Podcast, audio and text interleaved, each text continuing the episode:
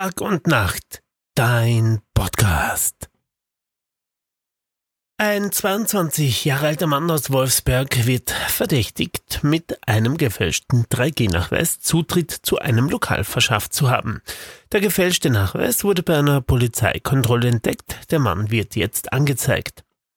Der 22-Jährige wurde am Freitag mit dem gefälschten 3G-Nachweis in einem Lokal im Bezirk Wolfsberg erwischt.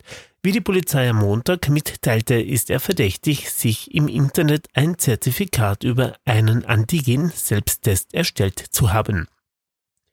Mit dem Nachweis verschaffte er sich erst gegenüber dem Betreiber Zutritt in das Lokal und zeigte diesen dann auch der Polizei, als diese die Einhaltung der 3G-Regeln bei den Gästen überprüfte.